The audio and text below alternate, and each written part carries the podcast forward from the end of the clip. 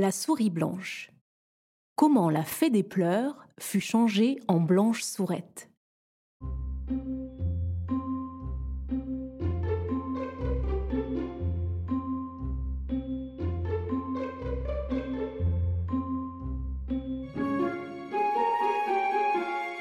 Un jour de printemps et de nouvelle lune, il se fit un grand mouvement dans le royaume des fées.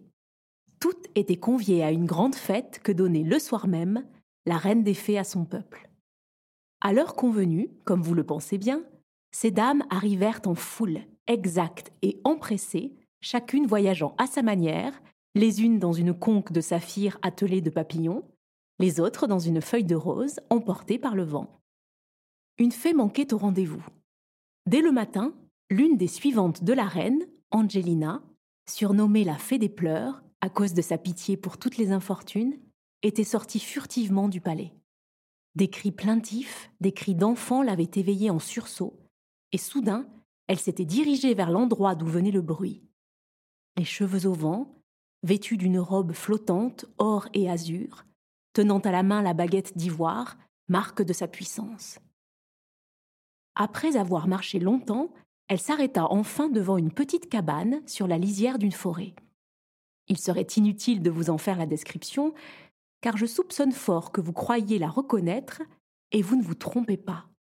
Cette cabane de bûcheron est bien celle de Petit Poussé. C'était lui, c'étaient ses frères dont les plaintes avaient éveillé Angelina.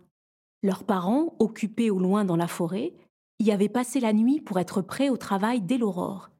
Et ne les voyant pas revenir à leur accoutumée, la jeune famille avait eu grand peur. La visite de la fée, que les pauvres enfants connaissaient déjà, ramena pour quelque temps la paix et la joie dans la cabane. À la chute du jour, Angelina se souvint que la fête allait commencer et voulut partir. Mais tous la rappelaient et la retenaient par le pan de sa robe, et la bonne fée souriait et cédait. Cependant, un grillon venu on ne sait comment du palais des fées se mit à crier dans l'âtre. À table, Angelina On n'attend plus personne Et le banquet solennel commence à table, à table Car de mémoire de grillon, jamais on ne vit plus beau festin. Puis voilà qu'un papillon du soir vint danser autour de la lampe en répétant Au bal, Angelina La salle est déjà pleine d'harmonie et de lumière. Au bal, au bal Car de mémoire de papillon, jamais on ne vit plus brillante soirée. Et Angelina voulait partir, mais les enfants la retenaient avec des cris et des pleurs. Oh, ne nous quittez pas encore, disait-il. Que deviendrons-nous, bon Dieu? Seul la nuit, quand la lampe s'éteindra, quand le loup montrera ses grands yeux à travers les fentes de la porte, et que nous entendrons dans la clairière siffler les vents et les voleurs. Et la bonne fée souriait et cédait toujours. Mais on entendit tout à coup une voix terrible crier Angelina, Angelina C'était la reine des fées qui l'appelait, irritée d'une si longue absence. Épouvantée, Angelina se débarrassa des petites mains qui l'empêchaient de sortir trop vite.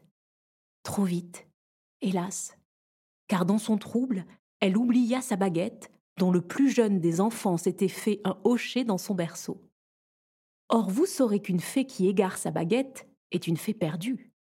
La pauvre Angelina ne s'aperçut de son malheur qu'à l'explosion de murmures indignés qui salua son retour au palais. Ce fut un grand scandale pour toutes les fées.